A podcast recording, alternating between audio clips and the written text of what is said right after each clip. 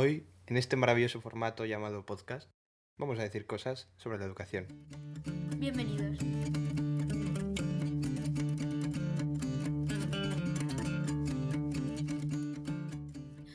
Bueno, pues en este primer podcast lo primero para introducir un poco, pues yo creo que estaría bien contar la motivación que tenemos y el interés por este formato. ¿Tú qué opinas? ¿A mí?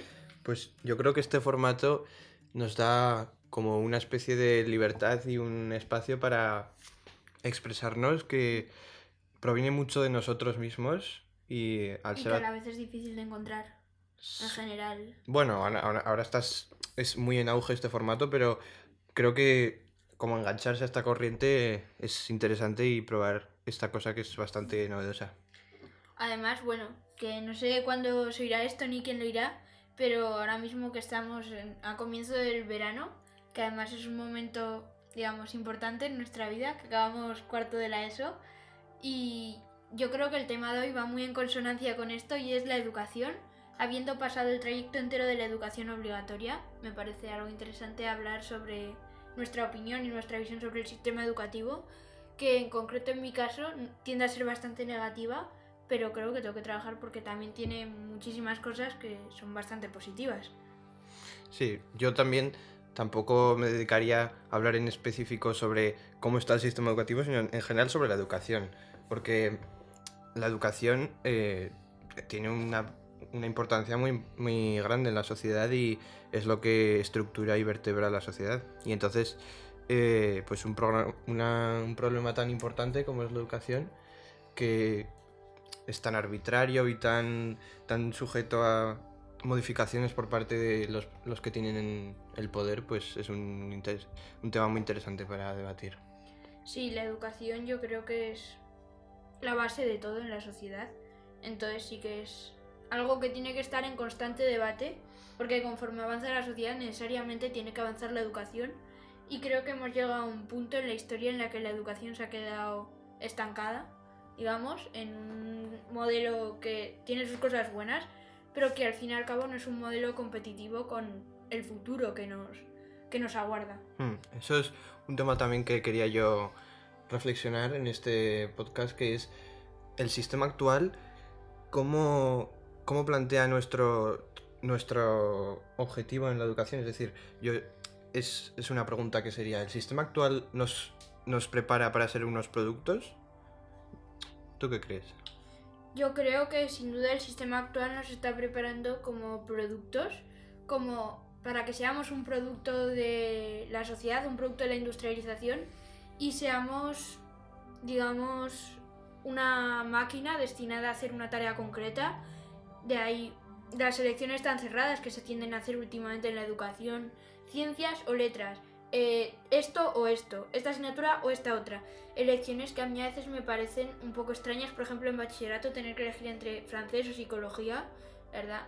Elecciones así me parece que es marcarte de una forma un poco para algo muy concreto, un trabajo, un desempeño muy concreto en la sociedad. Y vamos a una sociedad en la que los desempeños, pues no creo que sea algo tan concreto como lo que estamos haciendo ahora, digamos. Sí, yo creo que la educación, se, al ser una herramienta tan poderosa, aparte de ser una herramienta poderosa que puede ser utilizada de una manera muy buena y que puede dar unos resultados increíbles y puede dar una forma a toda una generación eh, que vaya a modificarla y vaya a darle herramientas y, y una manera de ver el mundo muy diferente y muy renovadora, pero es una herramienta y una herramienta con un martillo puedes eh, pues hacer una mesa muy bonita o puedes eh, destruir un jarrón. Y en este caso, es- esta herramienta está siendo utilizada Para destruir, básicamente. Bueno, Más que para no destruir- para destruir, para crear algo que no es útil. Sí, para. No, para. Está sirviendo. Es una herramienta que está sirviendo para unos fines concretos. Que eh, tampoco hay que pensar como una persona ahí. Concentrar como todo.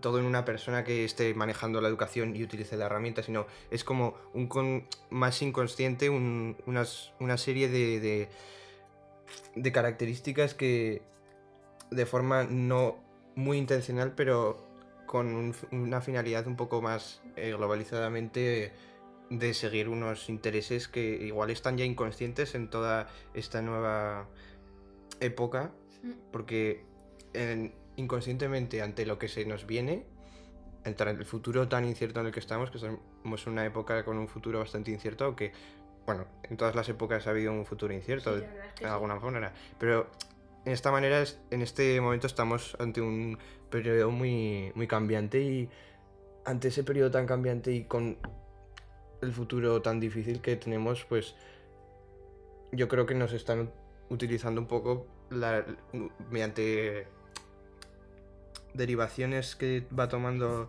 la forma de educar, nos utilizan como una especie de, de producto. Sí, yo además creo, respecto a lo que dices, para empezar, creo que lo del futuro incierto sí que es verdad que creo que no es razón para negati- negativismos, porque siempre que ha venido un gran cambio en la sociedad, en todas las épocas hemos aprendido que ha habido siempre un futuro incierto. Creo que ahora vamos a ver un cambio enorme, un cambio brutal que no podemos ni concebir, y por eso creo que hay que estar preparados para algo mucho más abierto, no algo tan concreto como para lo que sirve la educación. Y luego me gustaría también, por dirigir un poco el tema, eh, una, frase que es de Lao Tse, que para los que no sepáis es el escritor del Tao Te Ching y el fundador de una filosofía oriental muy importante que es el taoísmo, que dijo eh, liderar a alguien es andar detrás de él. Y a mí me parece que esta frase se puede aplicar perfectamente en la educación, en el sentido de igual no imponer al alumno tienes que elegir entre esto o esto, sino escuchar qué es lo que el alumno quiere elegir, cuáles son sus intereses e intentar guiarle por un camino de especialización en esos intereses. ¿Tú qué opinas? Sí, yo creo. Estoy de acuerdo. Sí. Aunque. No, sí, sí, es, es totalmente. La verdad es que sí. Bueno, No sé si hay algún tema que quieras sacar o... sí. A, a mí me estaba interesando este tema de. la el, el ser diferente Mm. es algo que se ha oído mucho en, en estos últimos tiempos. Sí. Las redes sociales y se, ha salido como un tema que eh, está ahí candente Casi durante. la persecución de lo diferente, digamos. Sí, en sí, sí. casos. Es como algo que está candente, porque es algo, es algo inherente a, a- a los deseos de, de un ser humano, diría yo, que es el ser diferente, el causar un impacto que en realidad es, es- es ridículo como tener que, que pensar que tenemos que buscar ser diferentes y en realidad es obvio que somos totalmente diferentes, pero si ves de una manera más, eh, alej- más alejada, se ve como cada vez se está más eh, homogeneizando a toda la sociedad. Y entonces eh, esta búsqueda de lo diferente se ha hecho un poco cliché Mm, y se, ha, se ha homogeneizado la manera de, de- de ser diferente incluso. Ser diferente, ahora si eres diferente, eh, al fin y al cabo estás siendo igual que esos que están intentando Sí, ser diferentes. Entonces yo creo que esto, la educación tiene mucho que ver y tener una educación que despierte y fomente y encienda de alguna manera es- ese, ese calor o ese, ese interés que puedas tener tú o esas características que te hacen ser tú mismo, Mm. si eres tú mismo al final vas a ser te diferente. Porque claro. somos diferentes. Yo creo que un poco, aunque me voy a ir un poco por las ramas, este movimiento de ser diferente, de destacar lo diferente, es un movimiento totalmente contrario a lo que veíamos hace unos años del auge del bullying como un problema social importante, que había incluso bullying en el trabajo, bullying en los colegios. Entonces realmente me parece que ahora mismo el contraste ha sido una- un escudo de defensa de la sociedad, que es decir, yo soy diferente y me escudo detrás de esa apariencia de soy diferente por esto y esto y estoy orgulloso de ser diferente. Y ahora mismo este movimiento de ser diferente que al fin y al cabo, digamos, está homogenizando un montón de gente. Entonces yo no sé hasta qué punto puede tener una connotación positiva o negativa, pero sí totalmente. Ahora mismo muchas veces esto de destacar soy diferente es volver a ser lo mismo que todos los demás. O que el grueso de la sociedad. Hmm. Había, creo que era una frase de Rudolf Steiner que decía que la educación no es llenar un vaso, sino encender un fuego o algo así. Era algo así, y entonces eso es lo que yo estaba diciendo antes, que lo interesante que es el concepto de, de la educación como despertar de la personalidad del niño, no introducirle una personalidad que tiene que de otros. Bueno, e, es verdad, era de Plutarco la. Sí, y la frase era: La mente no es un vaso para llenar, sino un fuego para encender, pero. Bueno, yo la había oído como relacionada con la educación. Sí, sí, pero la mente y la educación al fin y al cabo son cosas paralelas. La educación es, está enfocada en la mente. Y eso, entonces, la, la educación como encender ese fuego en, en, la persona y entender cómo somos totalmente diferentes y cómo por muchas miles de personas más que vayan a nacer, cada una va a ser diferente. Mm. Es como, pues, bastante increíble pensar que hemos llegado a un punto en el que todos nos vemos iguales ante los ojos de los demás. Pero yo creo que esto de vernos todos iguales es un poco una homogenización que ha sufrido la sociedad. Porque cada vez yo creo que vamos a una sociedad que necesita un sentido de, de pertenencia mayor, digamos, pertenecer a un grupo de una forma que yo creo que está empezando a ser extrema. Por ejemplo, sé que no, no, me quiero meter mucho en política, pero por ejemplo ahora mismo en España hay un sentido de pertenencia de muchísima gente, de un, grueso de la población enorme, hacia la nación española. Y no lo veo como algo malo o como algo bueno, simplemente es un sentido de necesitar pertenecer a un grupo. Y en este caso le ha tocado a la nación española como le podía haber tocado a tu comunidad de vecinos, como le podía haber tocado a tu colegio. Yo creo que el humano siempre ha necesitado un sentido de pertenencia, pero que ahora por lo que sea, me parece algo muy interesante, está necesitando reforzarse más que nunca. Pero bueno, supongo que esto son va por épocas, ¿no? Hmm. Entonces, yo te haría una pregunta. ¿Tú te sientes diferente? ¿Y en qué sentido te sientes diferente? Es, es una pregunta compleja, la verdad. Yo creo yo para empezar, obviamente me siento diferente, pero en un sentido neutro, digamos, de la palabra. Yo me siento diferente porque soy Daniel, punto. Entonces ya soy como cualquier ser humano diferente al resto. Seguramente ahora mismo tendría que pensar mucho qué cualidades me definen como diferente de todo el grueso de la sociedad. Seguramente yo diría que un pelín más crítico que la media, pero en general yo creo que el ser diferente es simplemente es algo inherente al ser humano. Nada es igual. No hay dos cosas iguales, salvo las creaciones humanas. Y el ser humano obviamente no es una creación humana. Entonces yo creo que realmente el concepto de ser igual o ser diferente es algo que hemos creado los humanos, pero que realmente no hay dos cosas iguales de forma natural. Hmm. Ahora estoy pensando que si le preguntas a una persona eh, una persona al azar de nuestra edad sobre cómo se describiría a sí mismo, incluso yo mismo, cómo se describiría a sí mismo y, qué, qué, reconoce en, sí que sea diferente de los demás. Y creo que la mayoría de las personas sienten como una especie de, de desconocimiento de sí mismos y una desconfianza y una tendencia a infravalorarse a sí mismos. Y entonces yo creo que la educación tiene un gran papel en, darle al, niño y a la persona la, capacidad de conocerse a uno mismo y, tener un, amor hacia sí mismo que le permita saber quién es y, entender que es diferente. Entender que tú eres diferente por mucho que, te veas eh, sobre, sobrecogido por por compararte con los demás o por los cánones establecidos. Y entonces destacar ese, ese papel de la educación en, en, hacer que una persona se conozca a sí misma. Hmm. Yo creo que además el papel de la educación en conocerte a ti mismo, como decías, pues algo muy importante. Eh, además, me gustaría otro tema que tenemos que tratar, que, o, bueno, que me gustaría tratar, eh, sería... Nosotros estudiamos en una escuela eh, que digamos, fue un poco en línea paralela, el sistema educativo un poco diferente, que sería la, la Waldorf, el método Waldorf, que fue desarrollado por Rudolf Steiner. Os recomiendo encarecidamente pues, una investigación un poco sobre sus teorías educativas, que me parecen cuanto menos interesantes.